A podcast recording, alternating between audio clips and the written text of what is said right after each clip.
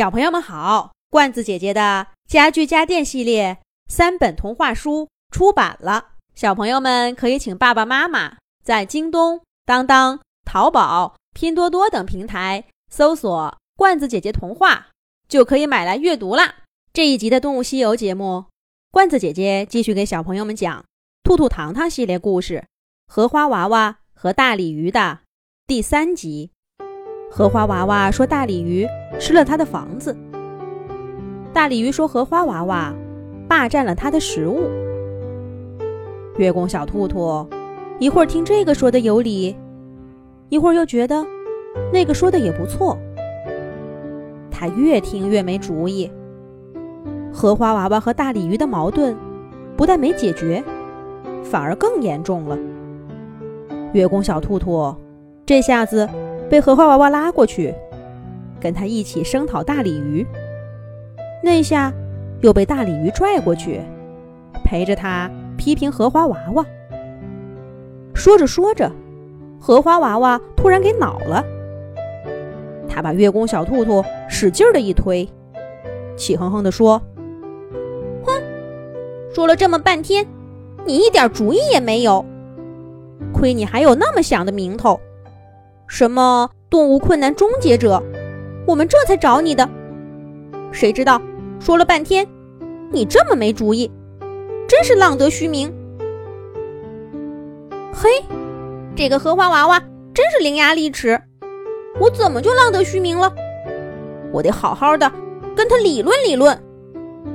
不过还没等兔兔开口，大鲤鱼也说话了：“就是。”明明很简单的事儿也办不了，找你干嘛？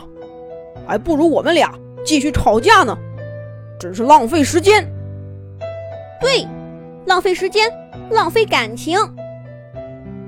荷花娃娃附和道：“这还是他第一次跟大鲤鱼达成了共识。”兔兔一听这话，气得鼻子都歪了。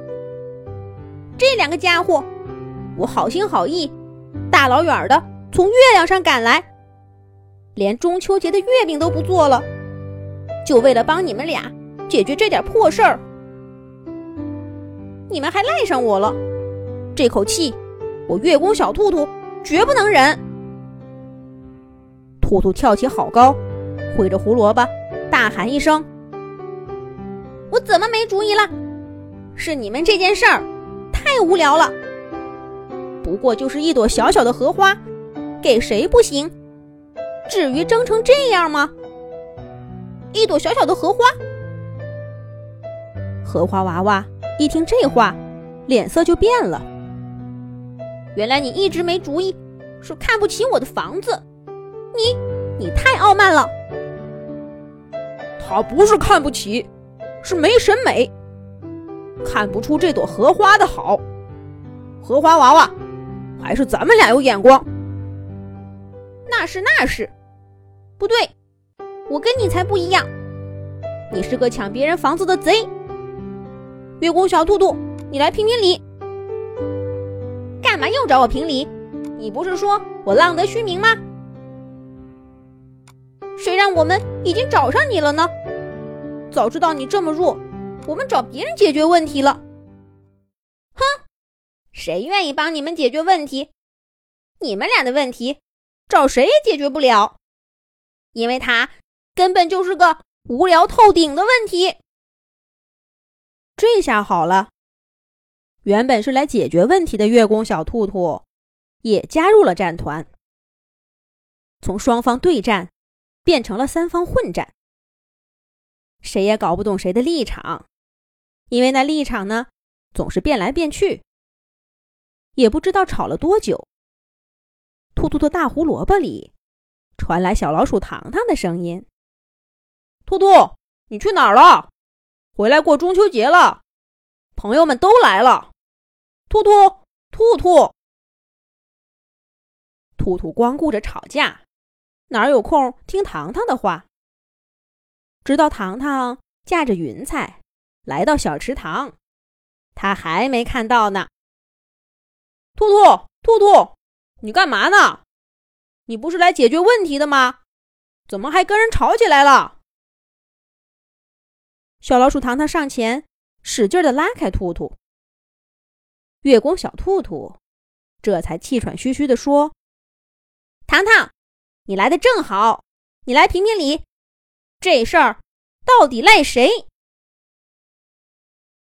小老鼠糖糖让兔兔坐在一边，分别听荷花娃娃和大鲤鱼说了几句话。歪着头想了想，笑着说：“这样吧，我呢也先不说我的看法了。你们吵了这么久，也累了吧？不如先跟我出去玩玩。哎呀，走了，兔兔，一起去。”就这样。小老鼠糖糖拉起别别扭扭的兔兔、荷花娃娃和大鲤鱼，坐上云彩，飞走了。它一直飞呀飞呀，飞到一片开满荷花的大池塘上方，才降落下来。